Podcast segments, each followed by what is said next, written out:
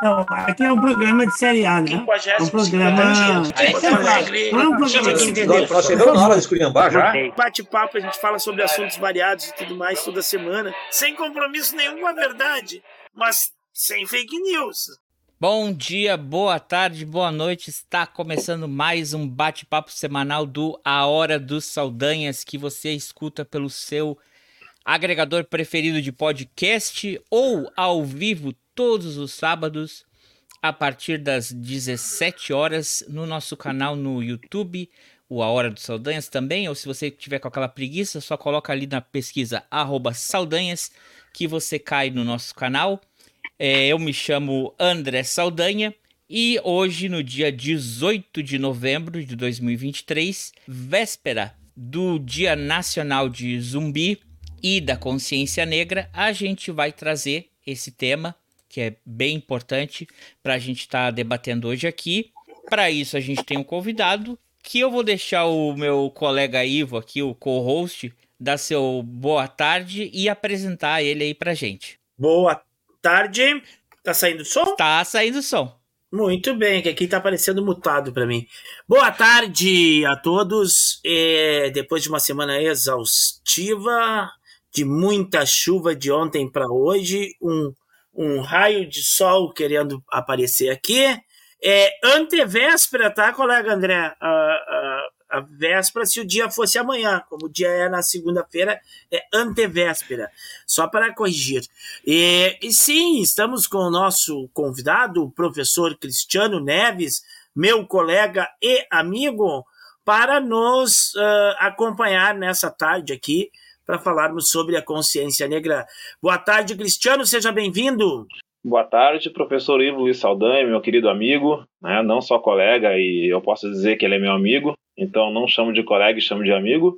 Uh, quero também aqui dar boa tarde para o André Saldanha né? e dizer que é uma alegria estar hoje aqui uh, para fazer esse bate-papo com vocês né? sobre a questão da, das culturas negras, falar um pouquinho né, sobre o 20 de novembro, né, o Novembro Negro, enfim, né, falar um pouco sobre ah, políticas e estratégias de combate ao racismo no Brasil, enfim, né, sobre esse tema que é um tema muito sensível e a cada dia nós precisamos aí qualificá-lo para que a gente possa pensar no amanhã melhor do que está sendo hoje.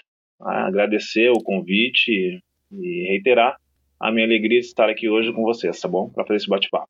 Boa tarde, obrigado, obrigado você, obrigado por ter vindo. Na verdade, a gente já está te esperando, já faz um tempo que a gente estava te esperando para a tua participação, mas o, o, o colega Ivo, colega, eu chamo ele de colega porque é, uma história antiga, viu, Cristiano? Depois explica. eu chamo o colega Ivo para não ficar chamando de tio, né? Titio, titio. Tio Ivo. tio, tio Ivo. Um baita marmanjo desse com barba branca chamando ele, colega aí de, de tio fica. Um cara é um colega. jovem, bem apessoado. Um colega. Mas, uh, uh, Cristiano, brincadeiras à parte, muito obrigado por, por, é, pela tua presença, que é um tema, é um tema importante, né? É, é, a gente comentou no, no, primeiro episódio desse mês que é o mês da consciência negra, né? Não apenas o dia 20 de novembro. O dia 20 de novembro é mais como a data oficial, é uma data oficial, né? No calendário é, é brasileiro, mas que eh, a importância dessa data tem que ser reafirmada e tem que ser lembrada todos os dias do ano, não é? é assim como a gente falou do Outubro Rosa ou do Novembro Azul, todo dia, todo mês é o, é, é, é o mês de se combater e se prevenir o câncer de mama ou câncer de próstata, assim como todo dia é o dia de se combater o, o racismo e a discriminação. E só uma coisa que eu queria fazer, uma autocrítica, que semana passada eu estava é, é, falando com o colega Ivo, que no episódio anterior, no primeiro episódio, que ele não estava, que eu, que eu falei duas coisas, que era o mês do novembro azul e era o mês da consciência negra e, é, e que a gente começou é, os temas, né? O primeiro foi sobre a saúde mental masculina e eu falei que a gente come ia começar de cima para baixo. Só para deixar bem claro, se alguém quiser pegar essa frase avulsa, é explicar. São dois temas diferentes. O, o mês da consciência negra é uma coisa, o Novembro Azul é outra. O que eu falar de começar de cima para baixo é no tema da do Novembro Azul, começar da cabeça do homem para depois a gente falar do câncer de próstata. Eu não estava colocando nenhuma das datas uma acima da outra, tá? E mais, a ideia original era que esse fosse o primeiro episódio do, do mês, mas o colega Ivo não podia porque ele tinha férias aí, né?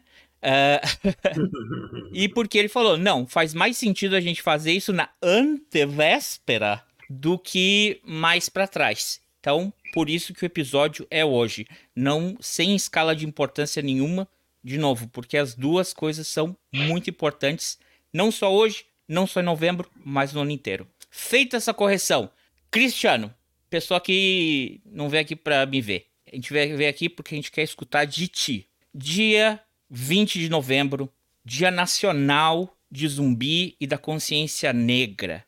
É uma data formal, é lei, é uma data comemorativa, embora não seja um feriado. É, em alguns estados, em mais de mil cidades, é, é, seis estados no Brasil, Alagoas, Amazonas, Amapá, Mato Grosso, Rio de Janeiro e São Paulo, é, é, é feriado nacional. Conta pra gente qual a importância dessa data para nós brasileiros e para ti? Bom, é, eu quero rapidamente antes fazer uma pequena contextualização do 20 de novembro, tá? Ah, é assim, é, ah, nos anos 1970, ah, quando os estudos sociohistóricos ah, passaram a se ocupar de maneira mais significativa sobre a história e as culturas negras, e isso também cabe sempre destacar, graças ao movimento negro? Uh, os historiadores, né, os estudiosos, de modo geral, uh, chegaram à conclusão né, de que o dia 20 de novembro né, é a provável data, é a data mais próxima, enfim, da morte de Zumbi dos Palmares. Né? Zumbi dos Palmares, uh, líder do maior quilombo durante o regime de escravização da população negra aqui no Brasil, né? É, então, né, ele teria sido morto no dia 20 de novembro de 1695, né, no final aí do século 17. Né? É, então, é, o que acontece? Uh, o 20 de novembro ele foi instituído pela Lei 12.519 de 10 de novembro de 2011, né? e aí então, né, uh, foi instituído então o Dia Nacional de Zumbi e da Consciência Negra. Tá? E aí, o que, que, eu posso te dizer? Eu vejo mais como uh, uma data, um dia de reflexão. Eu vejo mais como uma data e um dia né, em que nós temos aí a oportunidade de potencializar uh, as reflexões e os debates acerca uh, do racismo no Brasil, né, considerando né, que uh, o Brasil é um país historicamente é uma sociedade racializada, historicamente desigual. É, nós temos que a cada dia, né, uh, mas não só no mês de novembro, no dia 20 de novembro, mas a cada dia do início ao final do ano, pautar essas questões, né, pautar a questão do racismo e das mazelas do racismo no Brasil todos os dias, mas uh, vejo aí no novembro né, como uma data significativa aí que marca uh, a histórica luta do povo negro aqui no Brasil, desde o regime de escravização, passando aí pelo pós-abolição e até os dias atuais. Tá? Então é um pouco uh, nesse sentido. Tá? Quilombo dos Palmares, né, que é localizado aí entre os estados de Alagoas e Pernambuco. Né? E aí nós precisamos compreender um pouco uh, o que foi os quilombos, né? quilombo enquanto espaço de acolhida, de convivência, quilombo enquanto uh, espaço de segurança do povo negro, uh, de resistência, de planejamento e organização né, das lutas contra o sistema de escravização. Né? Então, basicamente é isso, né? Então, uh, 20 de novembro, né, por conta aí da data uh, da morte de Zumbi dos Palmares, né? Um dos maiores líderes né, da luta aí contra o regime de escravização, né, e contra o racismo no Brasil. Ô Cristiano, dá para a gente dizer que, que ele tem um pouco essa tem a sua gênese aí em Porto Alegre, a, a, a, o resgate dessa data, porque essa data, na realidade, ela, ela vem para fazer um contraponto, né, uma reação àquela data instituída e, e, vamos dizer assim, praticamente imposta ao povo negro, disse, ó, ó, o dia que vocês têm que comemorar é o 13 de maio, porque 13 de maio teve a abolição da, da, da escravidão, que já falamos aqui, eu acho, né, que é a lei mais curta, mais curta uh, do Brasil, né? Ela tem apenas dois, dois artigos e são curtos, e justamente por ser tão sucinta essa lei, é, é, ela é muito peremptória, né? Ela, ela corta é, é um ciclo e, e, e, toda uma estrutura simplesmente com, com, com uma determinação, e uma determinação é, para hoje, né? Tipo assim, a partir desta data. A partir dessa data não tem, não se faz mais isso.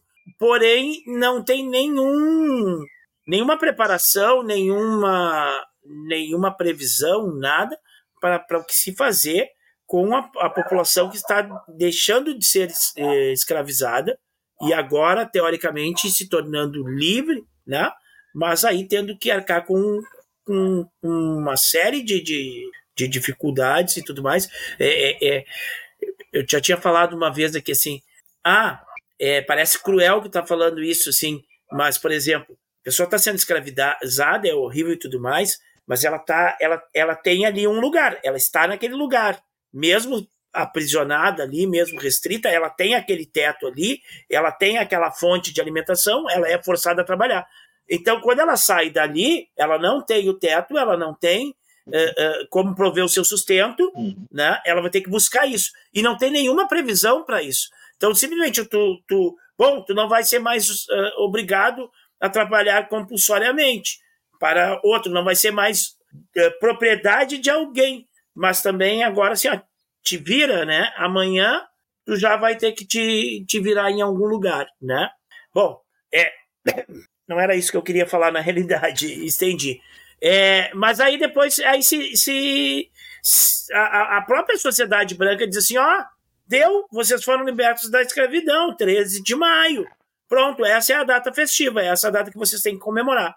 E eu ia te perguntar sobre a gênese do 20 de novembro, né? Porque é uma data em oposição praticamente ao 13 de maio, porque daí ele vai falar da luta, do, do, de uma resistência, de um processo é, é, é, de organização, né? Que é muito superior a essa lei. E a Gênese, ela é em Porto Alegre, na Rua da Praia ou não é? Os debates, as, as conversas começaram a surgir ali depois eu vou explicar o porquê que eu falo isso. O Cristiano talvez explique. Porque tu é bairrista. Não. Porque isso aqui, colega não, Ivo, eu já falei que isso aqui é um, é, um, é, um, é um podcast internacional. Quer dizer, internacional não. Palavra feia. Internacional. É uma agremiação de, de, de países aqui, né? O colega aí está aí na região metropolitana de Porto Alegre, Cristiano também, e eu moro fora do Brasil. Já foi puxar pro teu lado aí, né? Vai, mas Sim. vamos ver se o Cristiano vai te salvar dessa aí, se não foi é. uma, um outro bairrismo teu aí. Vai, Cristiano. Bom, tá vamos certo lá. Primeiro, tá errado, o colega é, Bom, bom, primeiro, já que o Ivo aí se manifestou em relação ao Internacional de Porto Alegre, né, quero dizer que eu também sou colorado, sou Internacional de Porto Alegre. eu, bom, mas enfim, mas deixa tem uma. Eu, eu, eu, eu, acho né, que nesse debate sobre ah, a questão negra, sobre racismo, enfim, cabe depois, em algum momento, uma questão sobre o Grêmio e o Internacional de Porto Alegre. Mas enfim, fica para depois.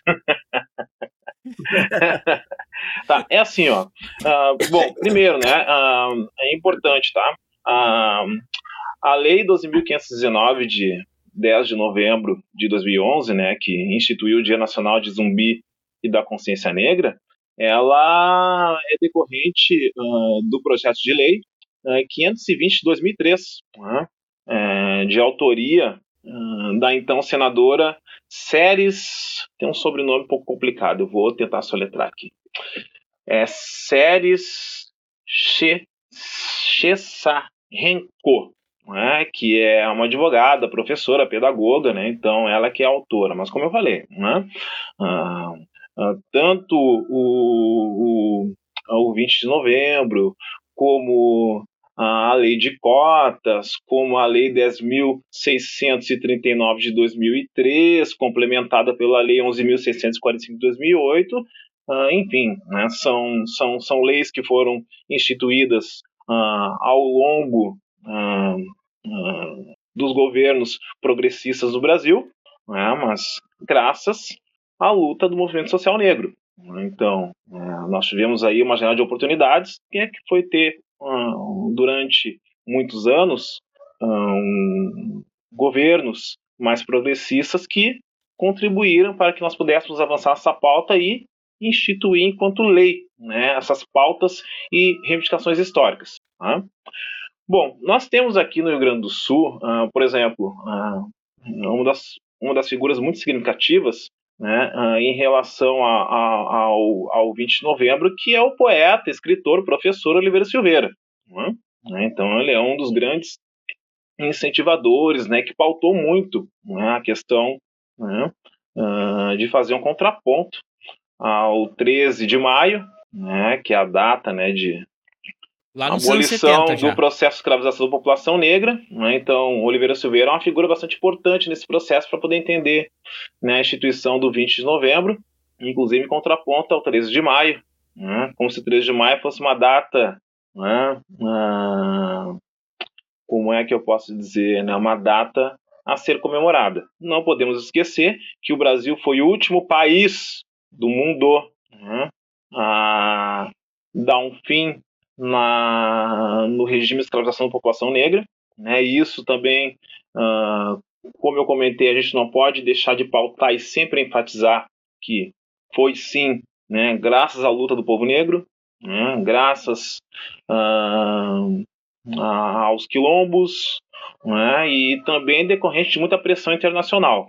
Então não foi, não foi nada, como é que eu posso dizer, não foi nada, não foi espontâneo. Não foi nada espontâneo. Não foi de bonzinho. Né? Não foi de bonzinho, não foi nada espontâneo. Né? Inclusive, também havia um nada temor, de humanismo ali. Né? Havia um temor né, dos, uh, dos dominadores né, de que, bom, né, ou a gente dá um fim nisso, né, ou então vai ter uma, né, uma, uma revolução, uma revolta aí que, que não vai ter mais volta. Então, é mais ou menos esse processo aí. Mas o Rio Grande do Sul e uh, Porto Alegre, enfim, tem um papel significativo assim, nesse processo. Né? Foi super importante tu ter enfatizado isso. Né? E aqui, entre outras personalidades, né, é sempre importante destacar Oliveira Silveira. Aí eu já vou até explicar um pouquinho da minha pergunta, né? Porque, é, veja, é, anos 70 começa essa discussão, né? Anos 70 nós estamos no, no meio da ditadura militar, né?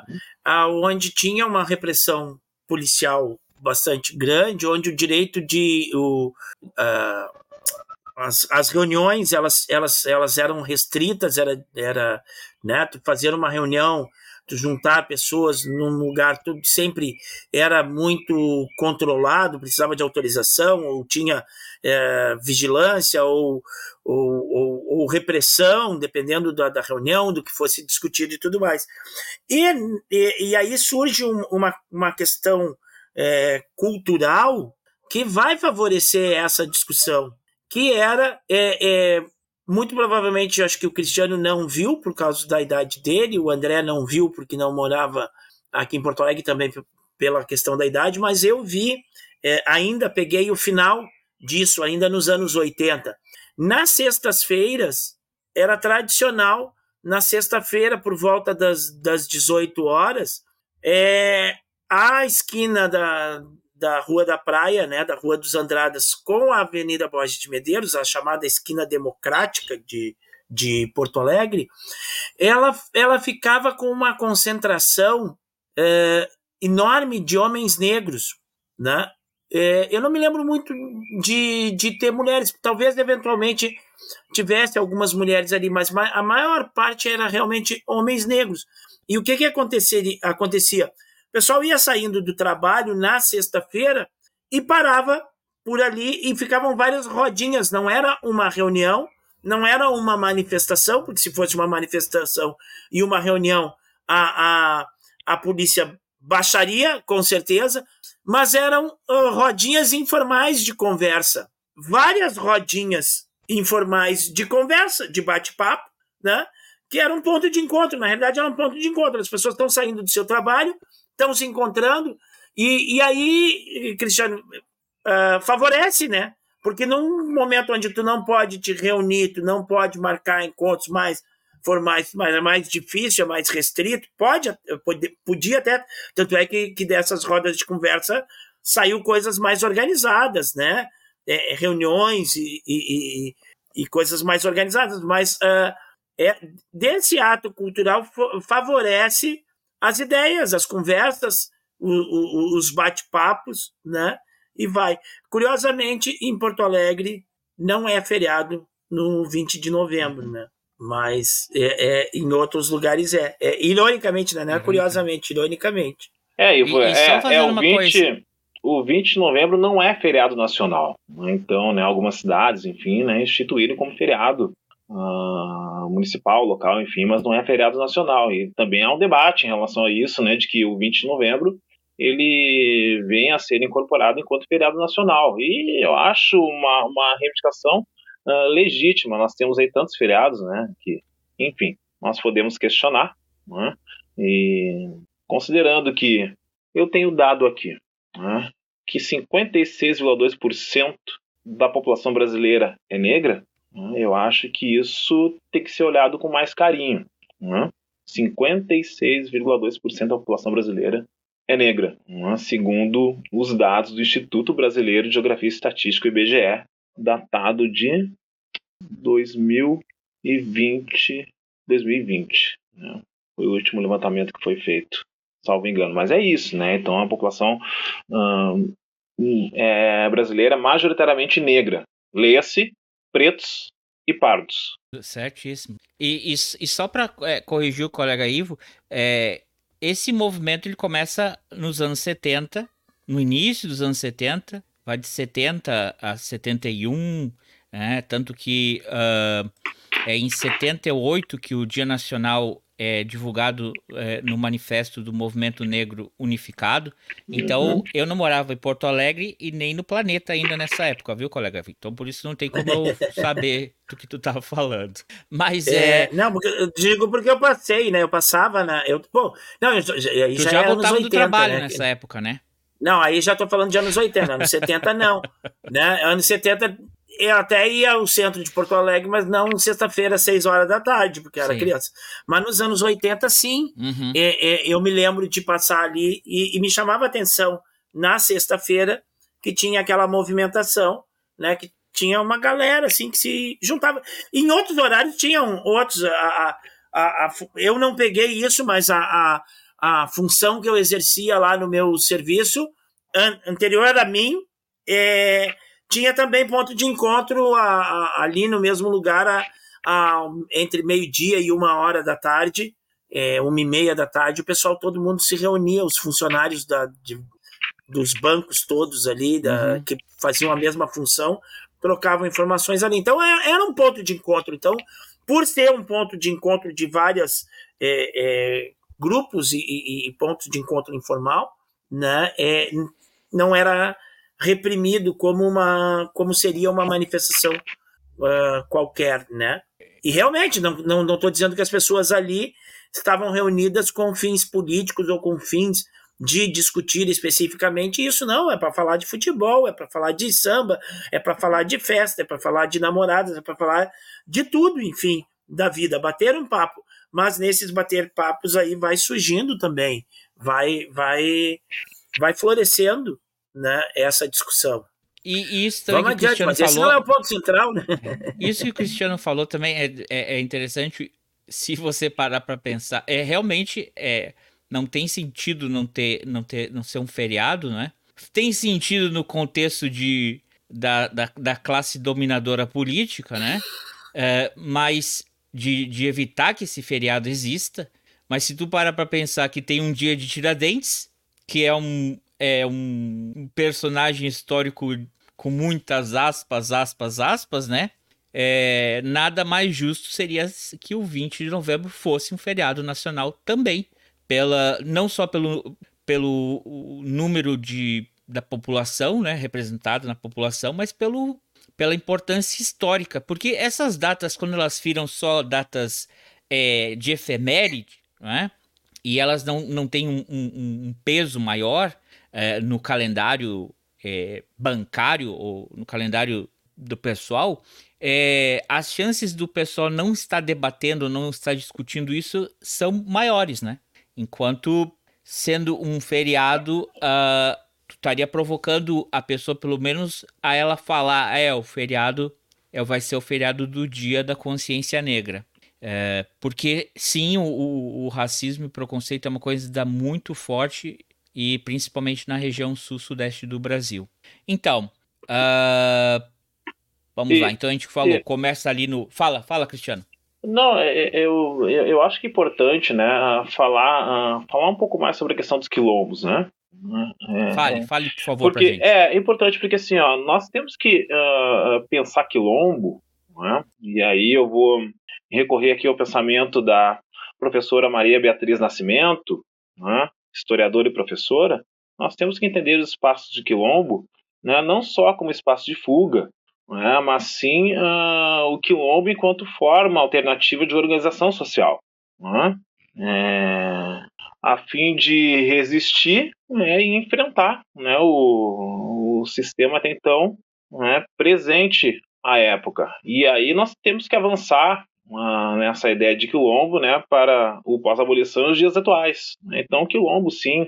Né, eu digo né, muitas vezes que nós em determinados momentos estamos aquilombados, porque a luta contra a desigualdade racial no Brasil, a luta hum, por mais equidade para que nós possamos ter mais igualdade e justiça social, ela passa né, por essas mobilizações, por essas reivindicações, onde nós tivemos já, como eu comentei, hum, avanços significativos ainda, embora né, a, gente, a gente esteja muito aquém do que a gente espera, nós tivemos já alguns avanços né, com, com, com, com estas legislações, né, políticas, ah, as políticas de ações afirmativas, etc, etc, etc.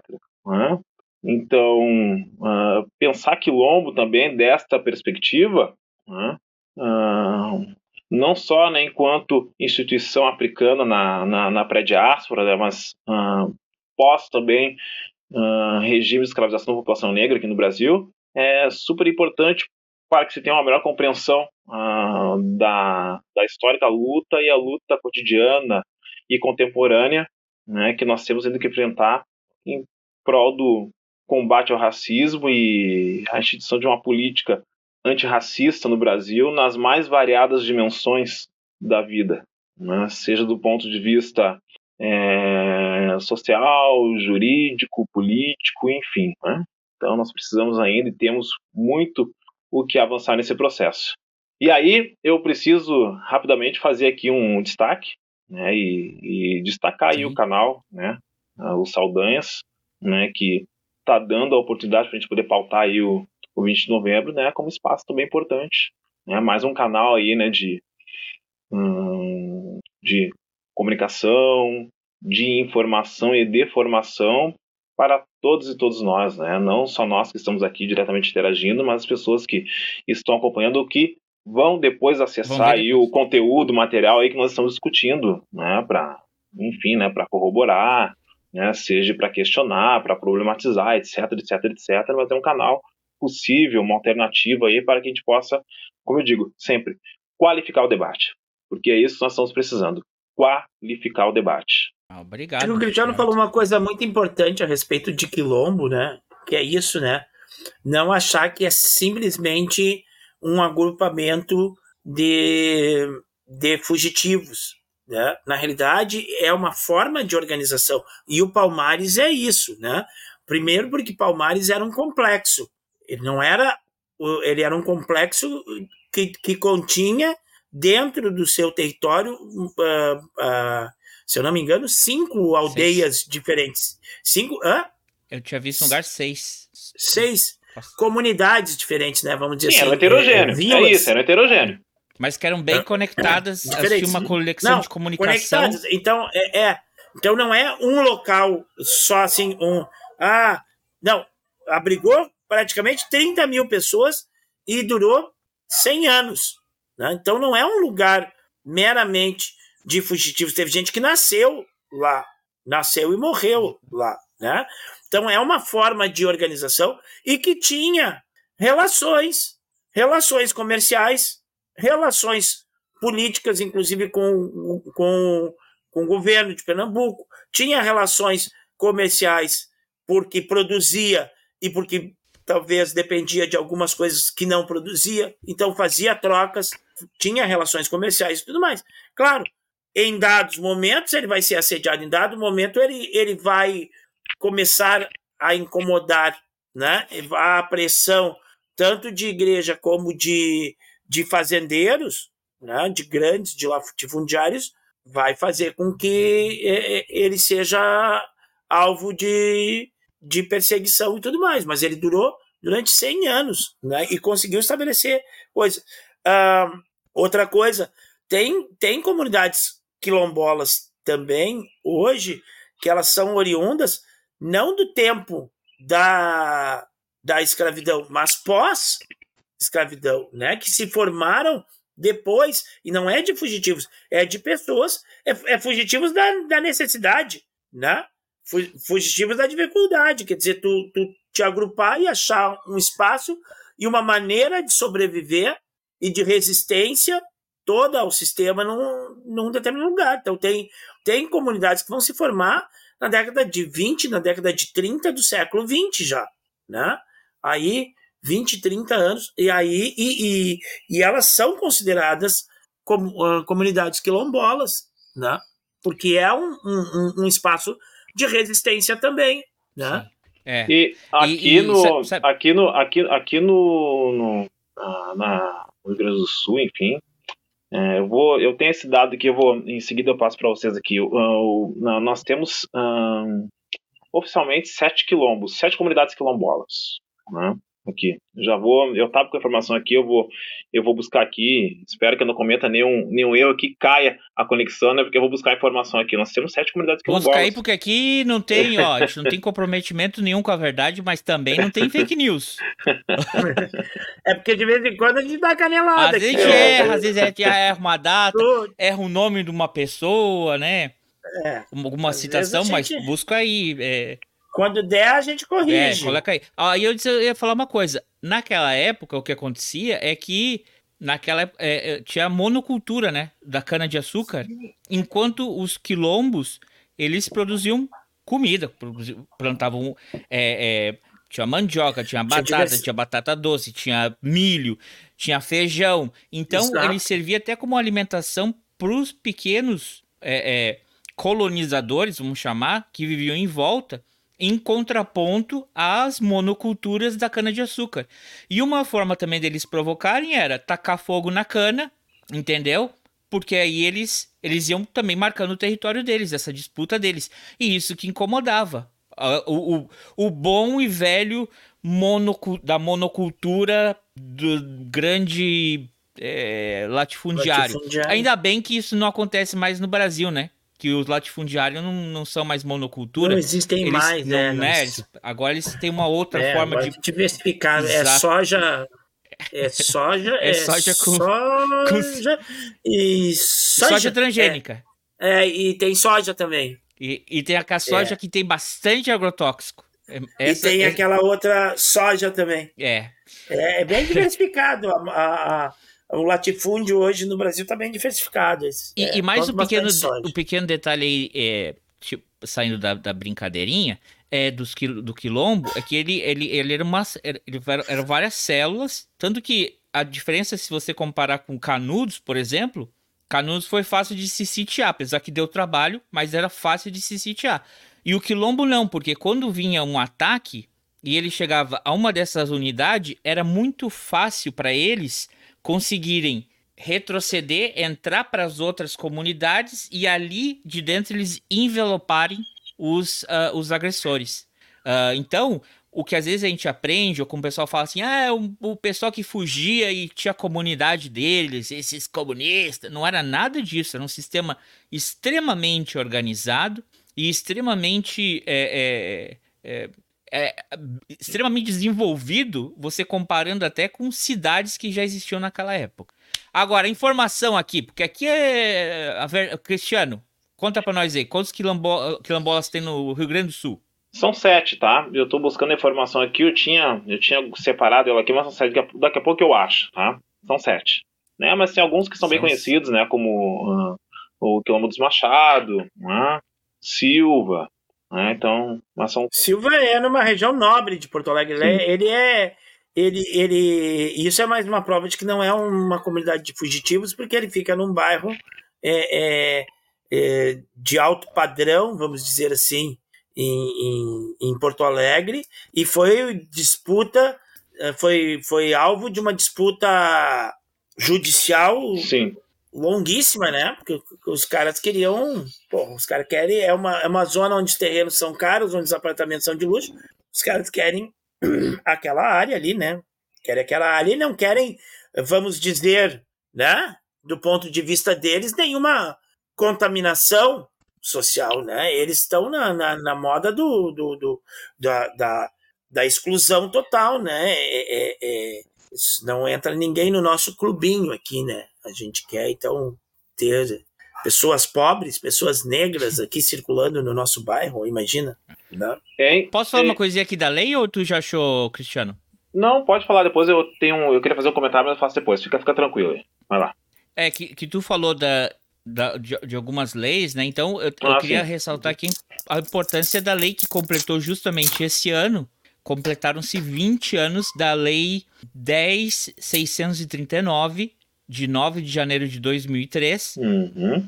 que ela tornou obrigatório o ensino de história e cultura africana e afro-brasileira, além de colocar o Dia da Consciência Negra como data prevista no calendário escolar. A lei que com, completa 20 anos, eu já falei, representa a culminância dos esforços do movimento negro na efetivação de uma política educacional que considerasse a participação dos povos negros na formação histórica e cultural do nosso país. E em reforço dessa lei, tem a Lei 11.645, de é, 10 de março de 2008. É, obrigado. É, que ela, é, que ela é, inclui né, no currículo oficial da rede de ensino a obrigatoriedade da temática histórica e cultural afro-brasileira e indígena. E fazendo um pequeno gancho no um elogio aí que o Cristiano fez pra gente. A gente sim aqui é um, é um micro canal, é um pequeno canalzinho, mas eu gosto de sempre falar que é um ponto de resistência. Onde mais lugares tiver uma rodinha de conversa e a gente estiver podendo tá, falar sobre temas como racismo, preconceito, câncer de próstata, o que seja, a, a, a gente tá a gente tá tomando espaço de alguma outra conversa que talvez não seria benéfica. Não que a gente aqui é o dono da verdade, ou, né? Mas eu acho importante, porque uma hora alguém vai ver isso, como tu falou, e vai pum, né? Às vezes vai ser aquele aquela virada de chave que estava faltando no pensamento da pessoa ou na, no próprio debate uh, que a pessoa esteja inserida. Então, muito obrigado. Na verdade, é, é, Cristiano, eu e o colega Ivo aqui, a gente gosta de ditar uma regra. O que faz esse, esse nosso bate-papo é, importante são os convidados que sempre vêm aqui adicionar informação para a gente. Então, obrigado a tua participação que vem a brilhantar o nosso debate. E sobre. Mas vai lá. Não, importante sobre a, a, a lei que completou 20 anos, né? a 10.639 uh, de 2003, que foi que acabou sendo complementada pela 11.645 de 2008, uh, é, é, é o, o, que acontece, né? Então, uh, em um debate, né? Então, eu, também eu também tenho alguns colegas da área do, do direito, né? No curso de pós-graduação, enfim, né? E, enfim, né? Tem esse debate né, entre os os as ah, os educadores, as educadoras, professores, professoras, né, com, com o pessoal do, do, do, direito, né, então, e o pessoal comenta, né, então, por que, que a gente fala tanto ainda sobre a lei 10.639 de 2003, se nós temos já a 11.645 de 2008 que veio a complementar né, a, a, a, a de 2003? É exatamente porque a lei 10.639 de 2003, ela também prevê no calendário escolar o 20 de novembro. É isso, entende?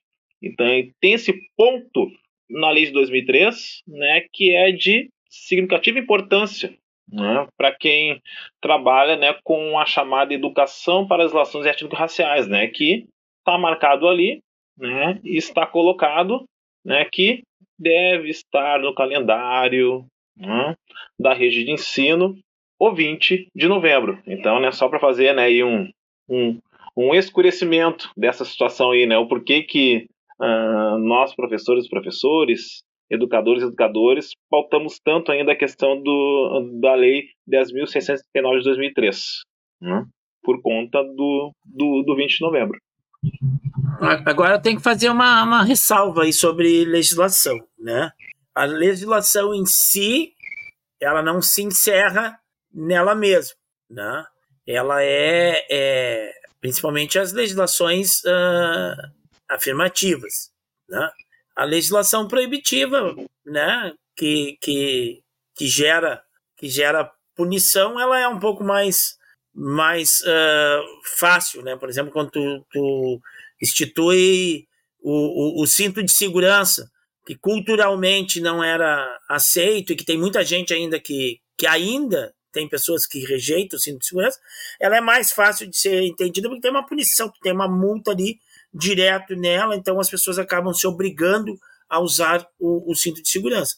E as, as legislações afirmativas, elas são como se tu ganhasse o carro, né?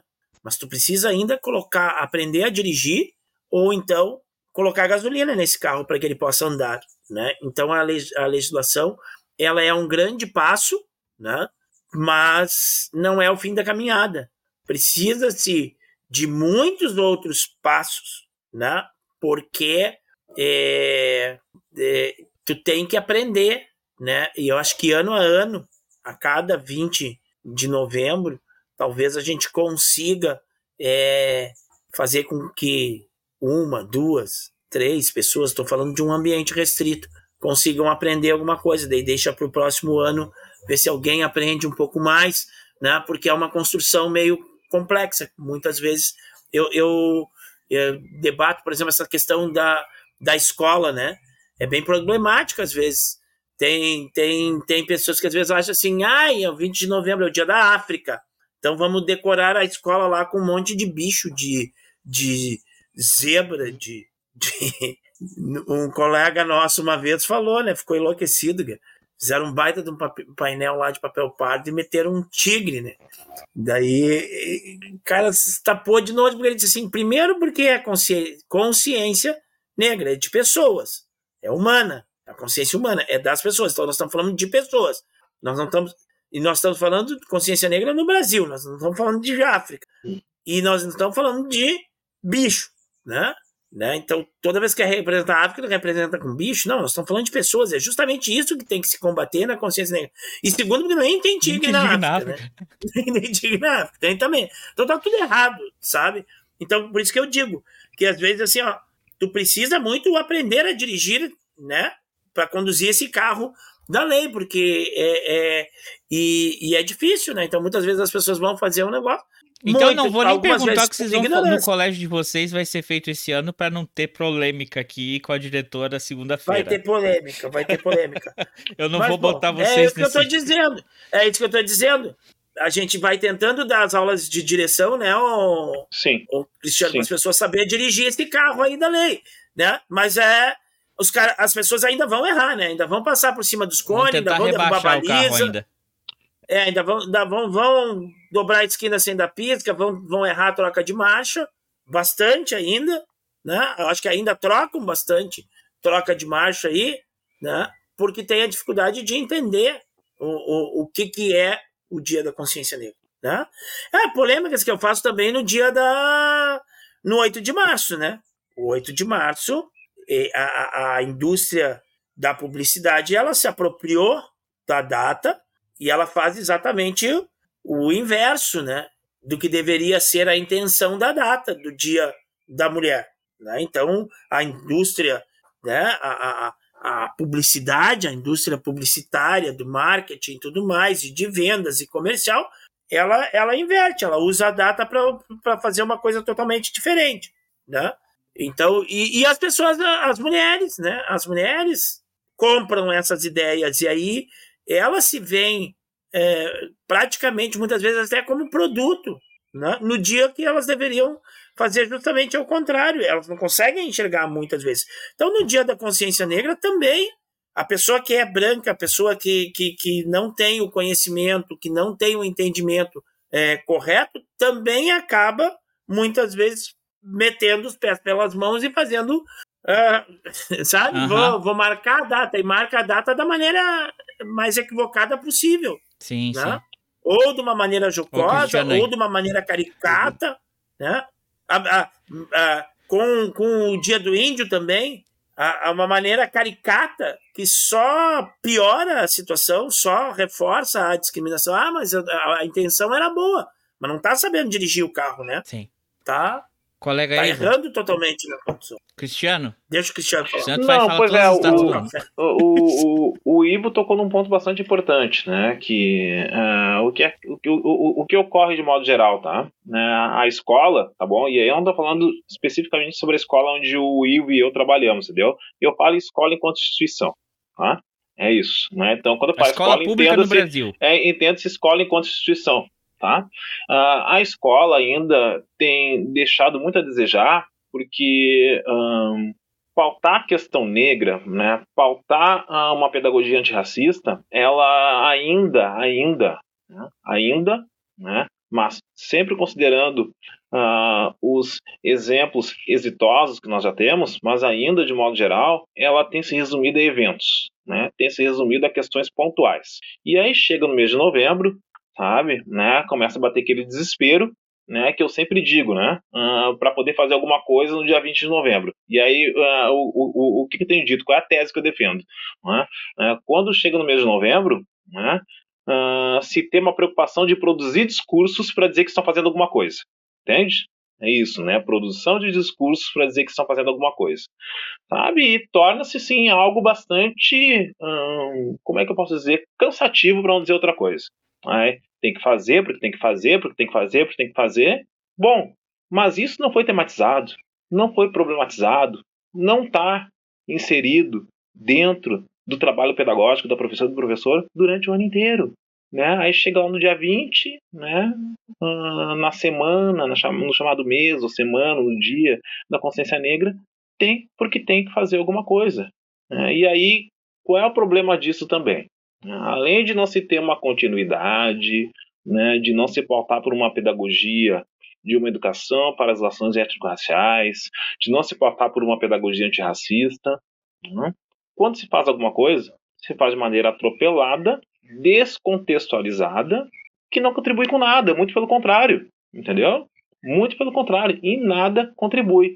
Eu tenho visto aí na, na, na, nas redes sociais e o pessoal tem certa razão, pô, chegou o mês da paciência, né? É, não, é da, não é o mês da consciência negra, né? É o mês né, que tem que, pô, olha, tem que ter paciência, né, pra, sabe, para administrar algumas situações, né? Tem que ter paciência mesmo, sabe? Porque, olha, chega no mês de novembro, é aquele desespero, mas ao longo do ano, né, e aí eu vou falar da escola, né? Isso não foi trabalhado, né? Isso não uh, ainda é uma temática que continua à margem, de outras questões que uh, precisam, devem estar pautadas dentro uh, da escola, mas continua à margem, entendeu? Então, sabe, isso é um problema, né? Algo ainda a ser superado.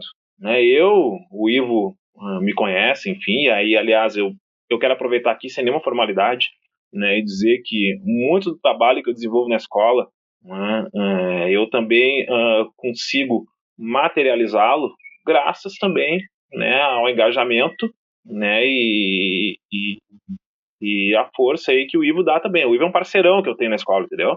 É um parceirão que eu tenho na escola, né, no sentido, sabe, de, de, de trabalhar com a pedagogia antirracista, né, no sentido, sabe, dentro da disciplina que eu trabalho lá na escola, aplicar a lei, entendeu? Aplicar a lei, né, do início ao fim do ano letivo. Né? Então, e eu acho que esse é o movimento, entendeu? Né? Então, tem que estar inserido na língua portuguesa, matemática, né, ciências, Né? Vamos pegar o caso que eu vou dar um exemplo aqui. Né? Eu não estou querendo, quem sou eu para querer ensinar uma professora ou um professor de matemática? Pô. Não, mas aqui tu mas, pode, aqui tu se, se, aqui... por, se, por exemplo, né? mas em, em, matemática, nós temos a questão dos dados, né?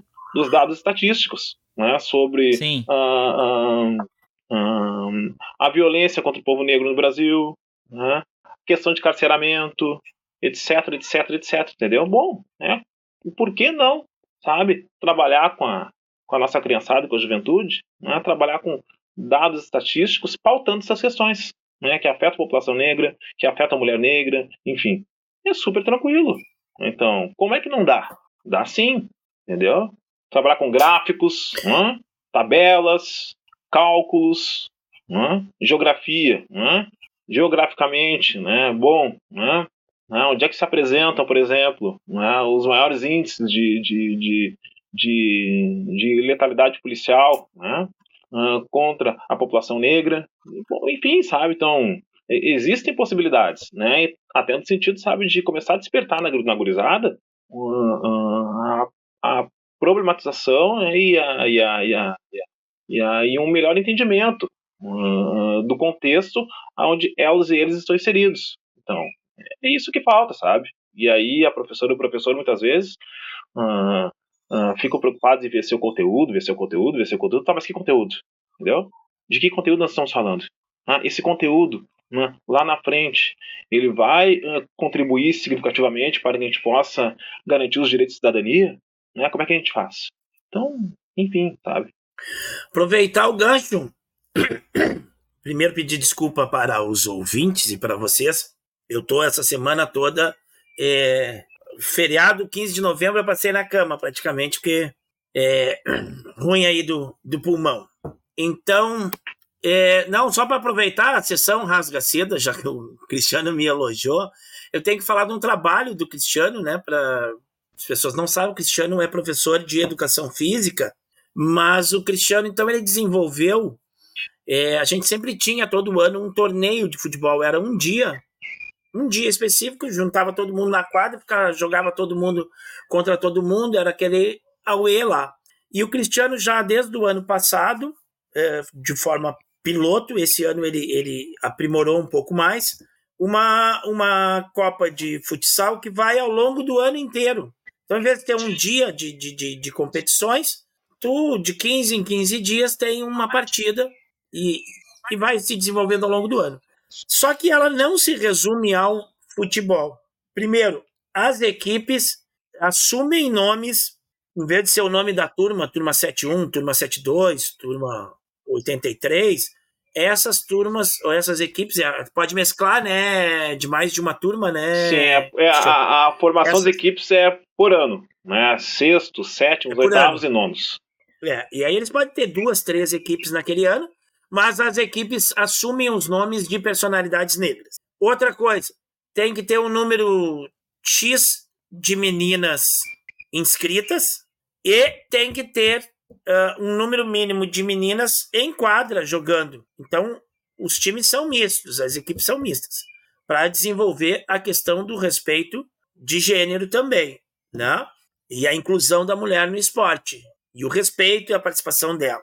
Outra coisa, as questões, é, é, as punições não se dão só na quadra e não só no momento do jogo, né? Cartão amarelo, essas coisas, ah, uma suspensão de um jogo, uma coisa.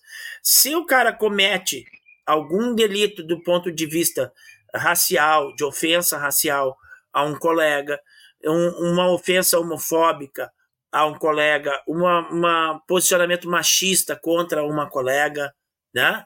É, violência entre colegas, briga, o cara sofre a punição lá na quadra. Então ele é suspenso de um jogo, vai prejudicar a sua equipe se ele, né, ou de dois jogos, conforme a gravidade do, do evento, de ser até excluído. O ano passado teve atleta que foi excluído da competição diante da, da, da, dos atos que cometeu.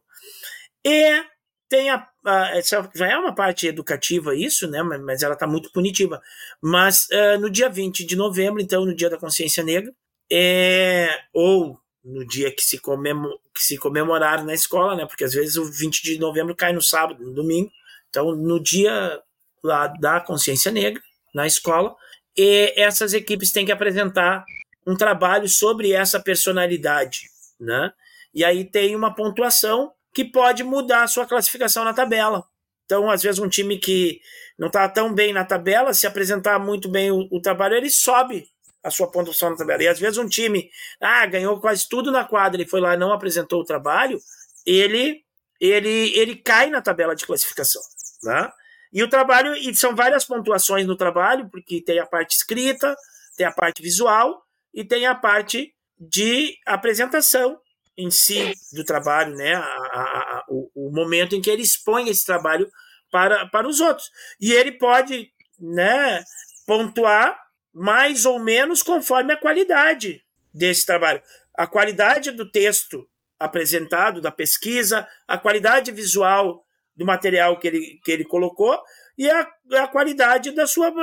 Da então não é só cumprir tabela. Ó. É, não é só chegar lá e assim, tá aqui o trabalho, e aí fala um negócio que tu não sabe do que, que o cara tá falando, ele não tem propriedade nenhuma do que tá falando, mas ganha pouco ponto. A Cláudia colocou um não comentário sabe. aqui, ó. Baita trabalho do professor Cristiano. Parabéns aí, é, Cristiano.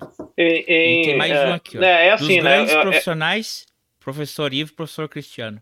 É, ah, o que, que, eu, o que, que eu posso dizer nesse sentido, né? O que acontece, né? Ninguém faz nada sozinho, né? O, o obviamente que o, Uh, esse projeto ele, ele foi de minha autoria, mas ele não acontece sem né, a, o engajamento de outras pessoas. Né? E o, o, o, o, Ivo e outros colegas lá na escola têm contribuído bastante com esse processo. Então, basicamente, né, como o Ivo comentou, quero aproveitar aqui também e falar um pouquinho sobre isso rapidamente, né, esse projeto está na segunda edição. Né, e a edição, uh, qual é o nome do projeto? Né? Copa Futsal da Escola Municipal de ensino fundamental personalidades negras. Esse é o nome do projeto, tá? E este ano nós estamos na segunda edição, que nós estamos chamando de Copa de Futsal Dandara dos Palmares. Beleza? Ah, e aí, ele é basicamente, tá bom, né? O projeto é bastante amplo, enfim, né? Mas eu vou resumir aqui. Ele é basicamente organizado em três fases. Né? A primeira fase, jogam todos contra todos. Né? Então, esse ano nós tivemos aproximadamente 80 estudantes inscritos. Né? É, e aí nós uh, organizamos em, em, em, dois grupos. Né? Um grupo com as equipes formadas por estudantes do oitavo e nono ano, e um outro grupo formado uh, por estudantes uh, dos sextos e sétimos anos. Né? Então, deu, nós, nós tivemos uh, inscrições homologadas de oito equipes. Duas equipes de sexto, duas de sétimo, duas de oitavo e duas de nono. E esse ano, e aí aconteceu? Depois da homologação das inscrições, eles tinham que cumprir ali né, com os pré-requisitos. Quais eram os pré-requisitos? Né? Ter no mínimo seis inscritos e no máximo dez. Tá? É, poderiam formar as equipes só com estudantes do mesmo ano, não necessariamente tinha que ser da mesma turma, mas do mesmo ano.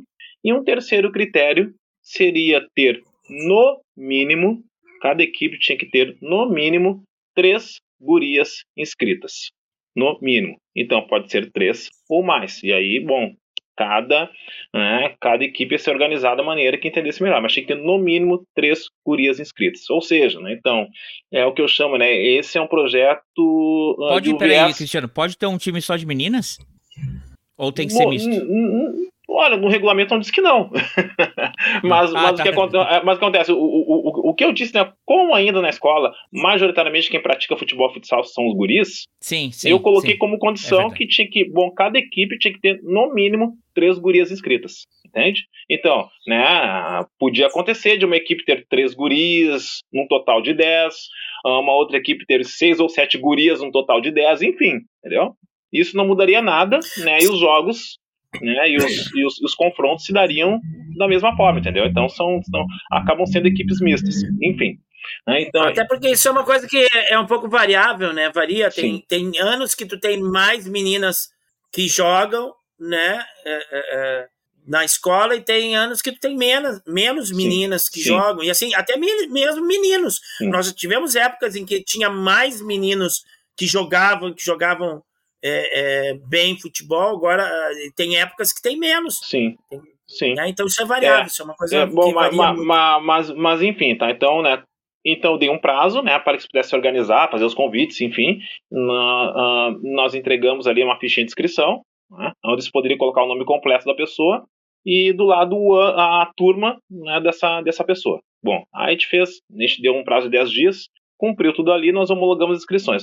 enfim, né, deu duas equipes de sexto, duas de sétimo, duas de oitavo e duas de nono. Daí nós organizamos dois grupos. Né, um grupo com as, com, a, com as quatro equipes, duas de sétimo e duas de sexto, e um outro grupo né, com as duas equipes de oitavos e nonos anos. E aí, depois que nós organizamos, nós chamamos todos e todos e fizemos um sorteio. Tá, estão aqui, né, vamos fazer um sorteio agora para ver uh, qual nome né, que cada equipe vai receber. Né? Então, nós, uh, esse ano eu uh, selecionei os seguintes nomes: uh, Luiz Gama, Abdias do Nascimento, Carolina Maria de Jesus, Milton Santos, Conceição Evaristo, Zumbi dos Palmares e Angela Davis. Né? Fizemos um sorteio né? e cada equipe né, no sorteio ali recebeu o nome dessa personalidade. Por quê? Porque depois da primeira fase, que são os jogos de todos contra todos, né? né? Aí é aquela coisa, né? Vitória três pontos, empate um ponto e derrota não recebe nenhum ponto. Tá? É a primeira fase. É a chamada fase de classificação. Tá?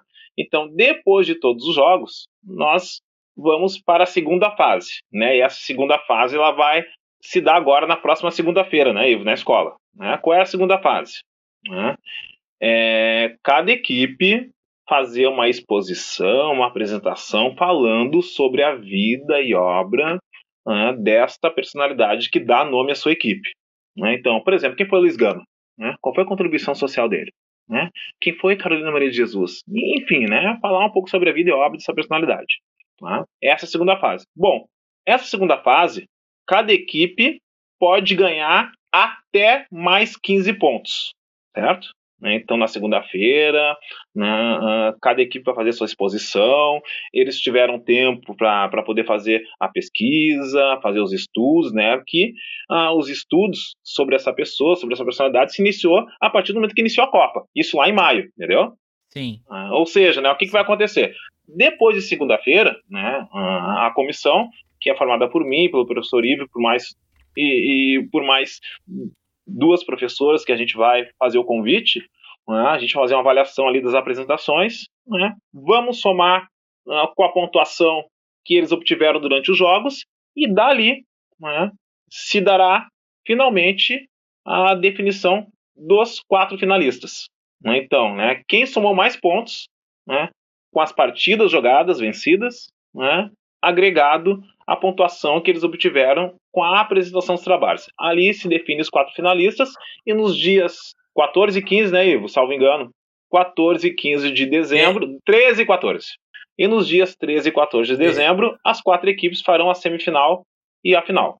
Então é essa a ideia. Então, enfim, né, esse é um projeto de que eu digo que é um projeto de viés interseccional, né, que está trabalhando questões de gênero, é, da ocupação de determinados espaços que historicamente são espaços do masculino, onde as gurias entendam, né, que é um espaço, né, que elas também, caso queiram, elas têm que ocupar, né, elas ocupam o espaço que elas quiserem, né, e também uma maneira de aplicar a lei, de trabalhar com educação para as ações ético-raciais. Então, basicamente, é essa a ideia. E no ano inteiro, não só um dia no, no ano. Isso, no ano inteiro. No ano inteiro. E aí, no dia 20, de, e aí, no dia 20 de novembro, tu já tem uma coisa construída ao longo do ano para ser apresentado, uhum. né? Então, Ali, dia 20 vai ser a apresentação, não vai ser a final. Não. É a segunda a fase, que é a apresentação. Tá. As finais só vão então, se definir tá. após a apresentação, que a gente vai pegar o somatório de pontos das apresentações e vamos somar com uhum. a pontuação obtida durante os jogos que se iniciou lá em maio. É, eu, é, eu acho até que eu, a parte escrita eles já te entregaram, né? A parte escrita já está entregue, não? Uh, uma equipe só entregou. As demais ficaram de entregar na própria segunda-feira. Eu falei assim: ó, tem que entregar a parte escrita também, tá. porque ali também Opa. tem um agregado de pontos ali. Uhum. Não só apresentar. É. E depois tem, tem a parte visual, né? A exposição é. de, de, de, de, de, de, material visual, que a gente vai amanhã, né? Tem que correr amanhã para botar antes da apresentação dos trabalhos. É. Né? E, e depois, e a apresentação em si. Né? E aí tu junta toda a escola para assistir. Então, aquela equipe que vai falar, por exemplo, do Luiz Gama, a escola inteira vai passar a conhecer o Luiz Gama. Claro, se a equipe se dedicou a apresentar bem a figura do Luiz Gama. Se a equipe não se dedicou, a escola vai ficar né, naquele momento meio hum. sem saber exatamente quem é o Luiz Gama e a equipe também não vai pontuar.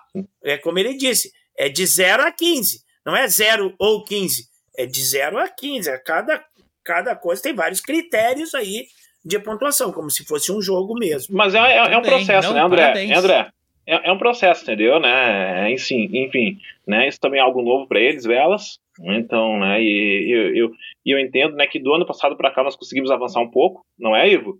Né, e é isso, né? E, ah. e, e, penso, eu e acredito, né, que esse um projeto pouco. é um pouco que esse projeto só tem a se consolidar. A gente vai ter que ter paciência, enfim, né? Porque, enfim, é algo novo para gurizadas também, mas é isso mesmo. Então, sabe, são iniciativas que a gente tem, sabe, de uh, trabalhar com a questão racial, enfim, né? Trabalhar com a questão de gênero na escola.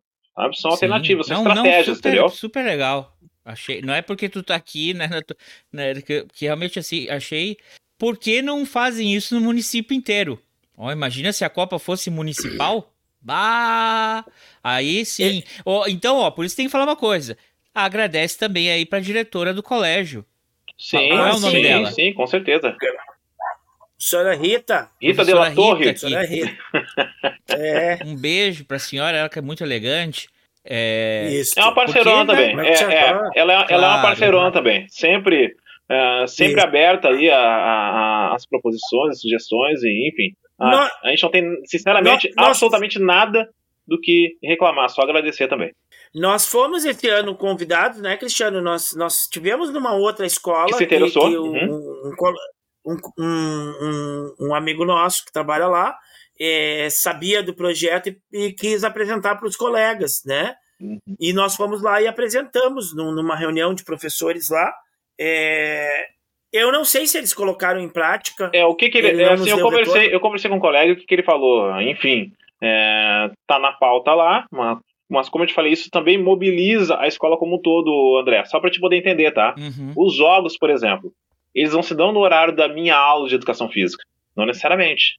Né? Nós temos ali, a gente faz o planejamento, né, e, eu, e, eu, e eu coloco no mural semanalmente a data dos próximos jogos. E o que acontece? A gente precisa saber da colaboração da, da, das colegas e colegas professores, que, bom, ah, por exemplo, na terça-feira, ah, eu preciso que vocês dispensem e liberem os estudantes do oitavo e do nono ano, porque tem um jogo marcado ah, das 10h30 às 11h30 da manhã, entendeu? Então, aí isso vai pegar, isso pode pegar ali o período de, uh, de língua portuguesa, ou de matemática, ou de história, uhum, geografia, entendeu? História. Então, tem toda, sabe, essa, esse viés colaborativo que a gente precisa também. Então, não é uma tarefa fácil, porque mexe com a escola como um todo, entendeu? Mexe com a escola como um todo. Exato. É, uhum. é o que eu ia falar, não é simples, é aquela, aquela, aquela sempre aquela disputa entre teoria e prática, né? É, na teoria, o projeto é muito bom, mas tem as questões práticas também, né? Esse agora umas semanas atrás o Cristiano veio assim, bah, como é que nós vamos marcar as finais e tudo mais? E aí eu fui para o calendário, né? E aí tem a dificuldade do calendário, porque tu tem toda uma programação de prova, de recuperação, de fechamento de ano, tem, tem todas as questões de, de, de climáticas que, que, que atrapalharam muito a nossa vida e continuam atrapalhando, né?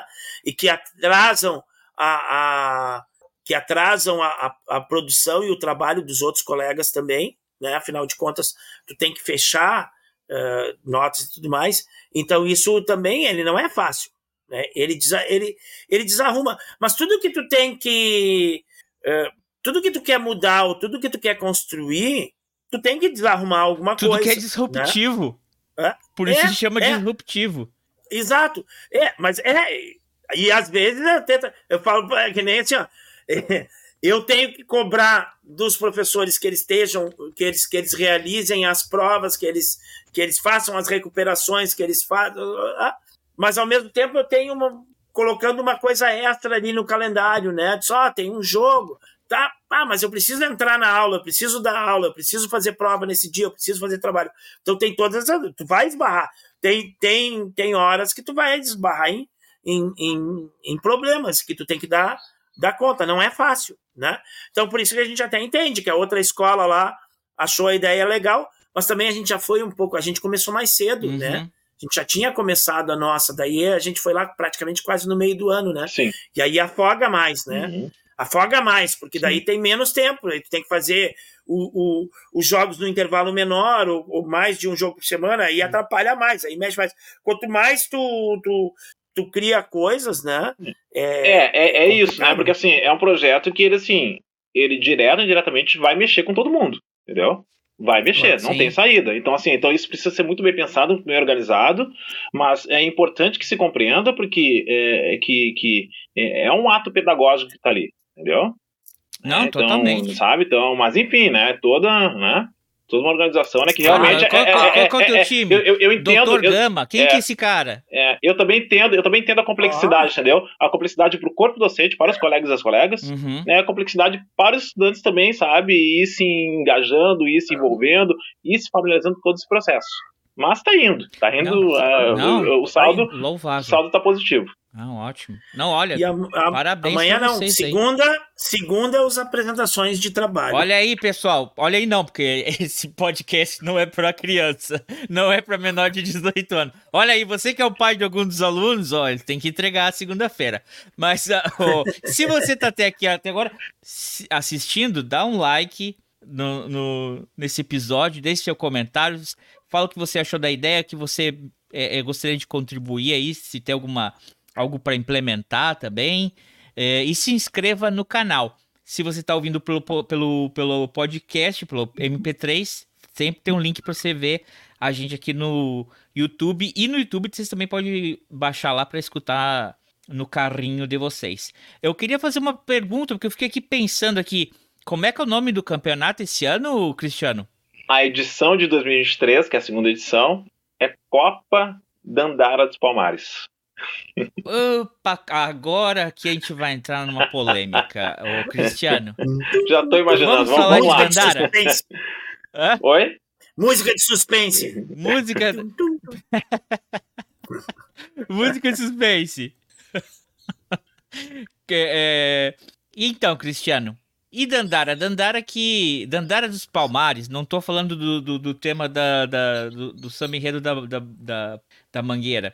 Dandara dos Palmares, a esposa de Zumbi dos Palmares. Eu já ouvi falarem que ela é uma figura literária, que ela é fictícia, que ela não existiu. Não é?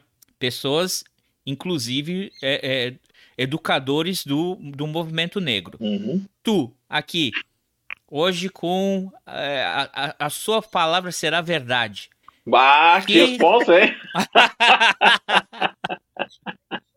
Não faz assim comigo. Vista-se aqui, vista-se aqui da túnica do Saldanha e a verdade será dita. Dandara dos Palmares, vi, é, é, é, figura histórica ou é, figura fictícia? Eu vou te responder deixando essa questão no ar, entendeu? Pelo seguinte, vamos lá.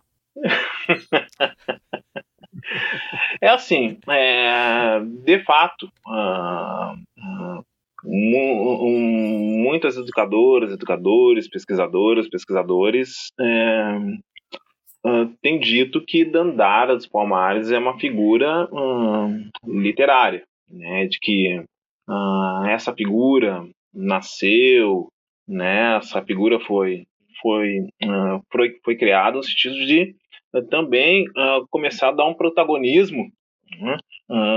para a figura feminina, né? Para a mulher, né? Que que que, que também se teve né? durante a luta contra o regime de escravização da população negra no Brasil. Então, no, no, no, nos quilombos, muitas foram as mulheres que né? estiveram ali na frente de luta, diretamente, diretamente envolvidas no enfrentamento, enfim, né?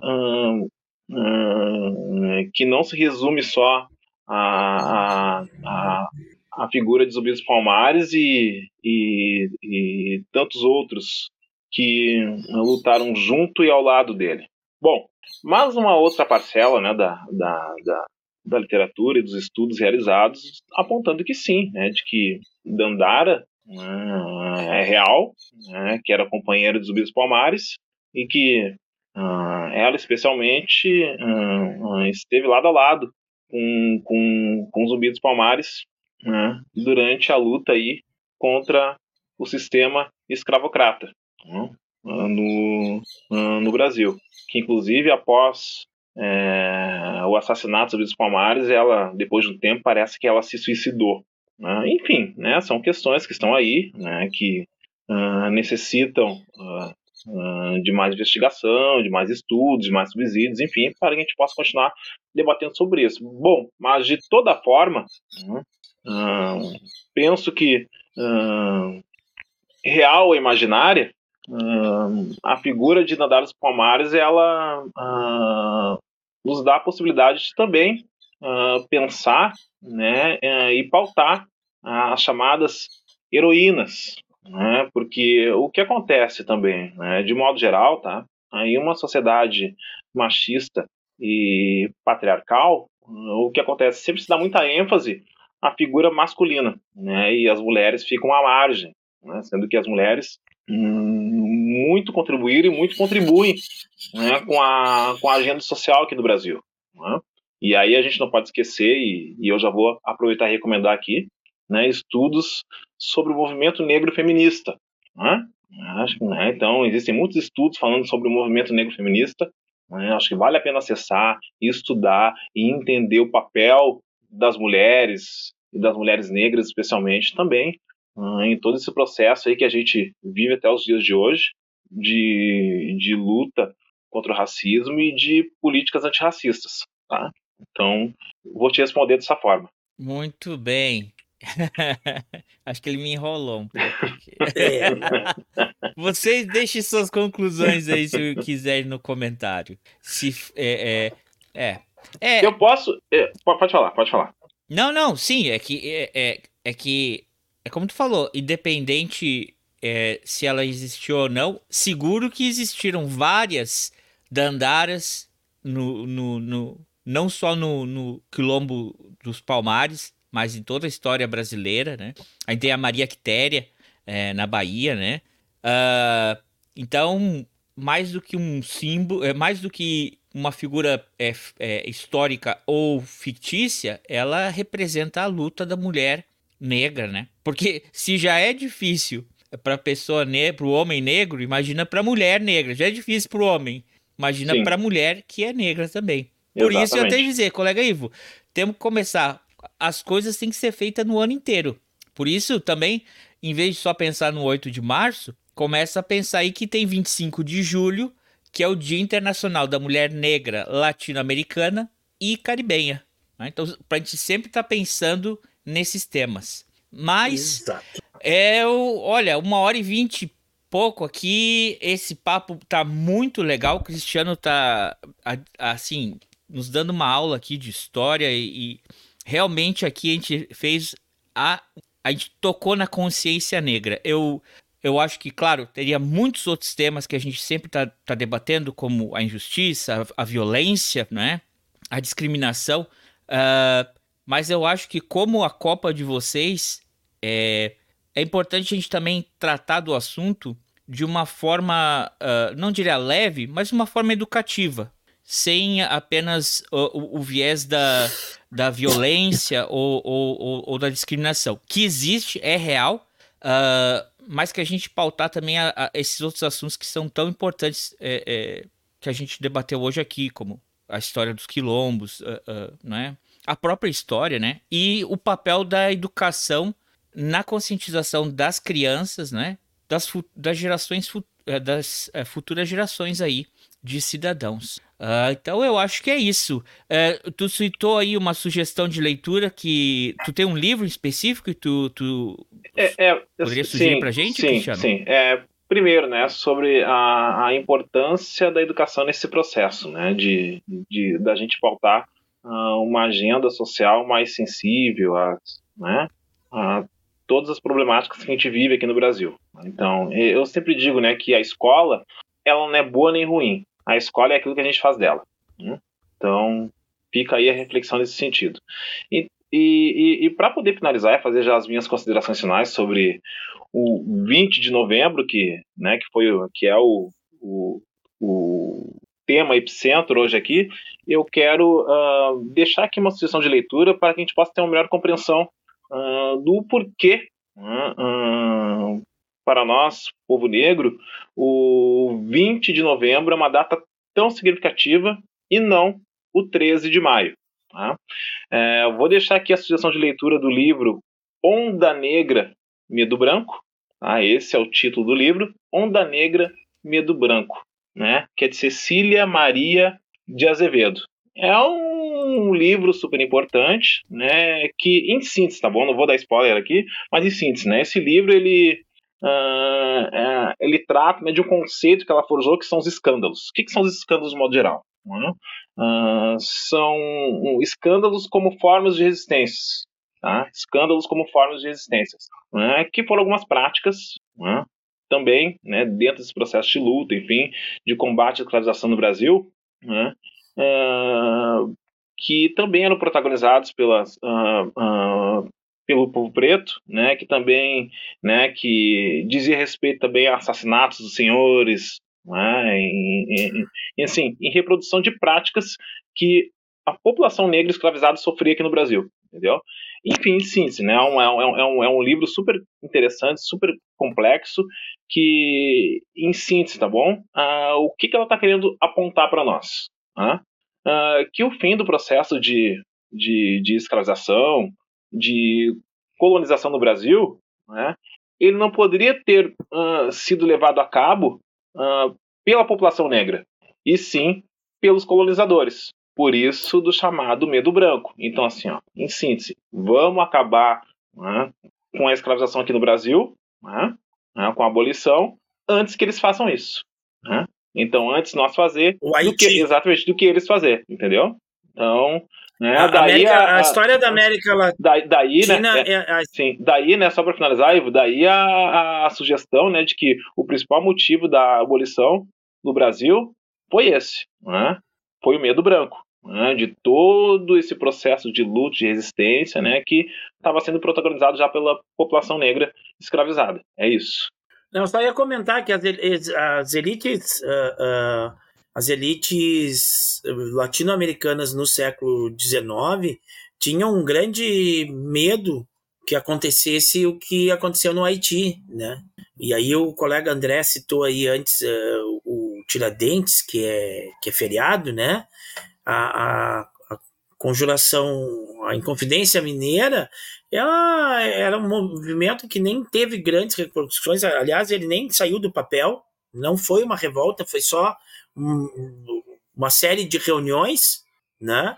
E aí, em dado momento da história, lá na época da República, que se queria criar uma identidade, um herói, alguma coisa de alguém que lutou pela independência antes, se, se puxou a, a, a figura do Tiradentes. Mas no mesmo período teve a Conjuração Baiana, que foi muito mais significativa, que foi uma revolta, foi uma revolta de pobres, foi uma revolta que tinham negros envolvidos, que previa uma coisa muito mais ampla do que a Inconfidência Mineira, porque a Inconfidência Mineira não queria a independência do Brasil, ela queria criar um, um, uma república ali na Minas Gerais só, né?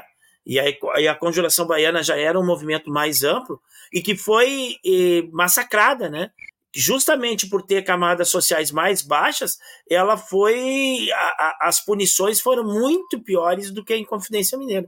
Lembrando que a Inconfidência Mineira só o Tiradentes pagou o pato, o resto todo mundo foi teve a pena abrandada, né? Então, é, é, essas coisas elas elas entram. Então, né, o medo, toda vez que, que tu tem um episódio em que camadas sociais mais populares, negros, é, é, indígenas, é, pobres se manifestam, a, a repressão ela é muito pior do que do que as outras, né? Então, com medo, antevendo isso, disse: não, vamos mudar a situação logo aí. Não e, vou me alongar. E de novo, e de novo, e, e foi uma e, que chegou às vias de fato, né? Chegaram a ter conflito. A conjuração baiana, sim. sim. E de novo a gente volta a falar da Maria Quitéria, que também uma mulher negra que fez parte desse, dessa, desse processo, dessa, dessa tentativa de independência. Uh, colega Ivo, alguma consideração final aí pra gente?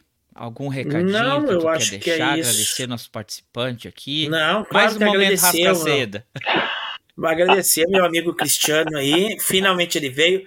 É que a gente tá brincando porque uma vez a gente convidou ele, agora já nem me lembro qual era o tema, e ele estava em viagem, né? O, o, filho do Cristiano é atleta, né? E a gente ia falar sobre aquele senador que fez uma péssima comparação é, de falar de levar uma leitoazinha pro campo. Ah, do ma... Magno é, Malta? É, não, não, Malte. não vamos falar sobre coisas ruins hoje. Era, a gente tava é. esperando é, é, o, o, Cristiano para aquele uhum. episódio. Uhum. Porque se a gente ficou revoltado, imagina o Cristiano. É. É, eu não me lembrava qual era o tema. Eu sei que a gente já tinha convidado o Cristiano antes, e aí ele, ele estava confirmado, mas se atrasou, não conseguiu chegar na, na hora da nossa conversa. Mas aí, então, que bom que hoje tu veio, Cristiano. É, contribuiu bastante aí para nossa conversa, brigadão. E em outras oportunidades te, te aguardamos aqui também. Claro. Eu que, eu que agradeço aí mais uma vez a oportunidade, né? E foi super bom, assim, ter tido essa tarde aí, né? Esse, esse momento, essa uma hora e meia, um pouquinho mais aí, tô vendo aqui, né? Desse, né? Acho que é desse bate-papo aí, acho que é importante, enfim, como eu disse, né? Mais um espaço, mais um canal aí de, de comunicação, informação e formação. Valeu. É isso aí. valeu tu, obrigado por ter vindo. É...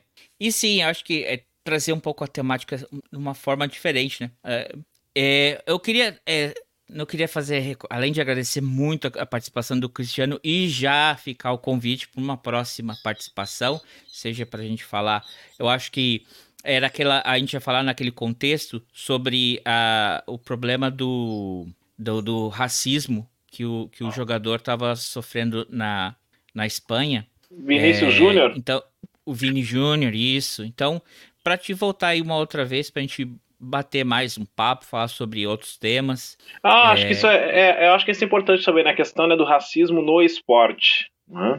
Racismo no esporte. Acho que é um, é um tema que tem que ser também, né, dentro desse contexto, né, uh, pautado, né? E eu, eu, eu tenho estudado nos últimos anos aí a, a questão, né, de, uh, de políticas de combate uh, ao racismo nas áreas do esporte e do lazer. Né, eu quero aproveitar aqui, né, dizer né, que eu, eu, eu, eu faço parte, né, desde início de julho, né, eu, eu por indicação, né, eu, eu passei a fazer parte, né, do grupo de trabalho de combate ao racismo nas áreas do esporte e do lazer, que é chefiado pelo Ministério do Esporte.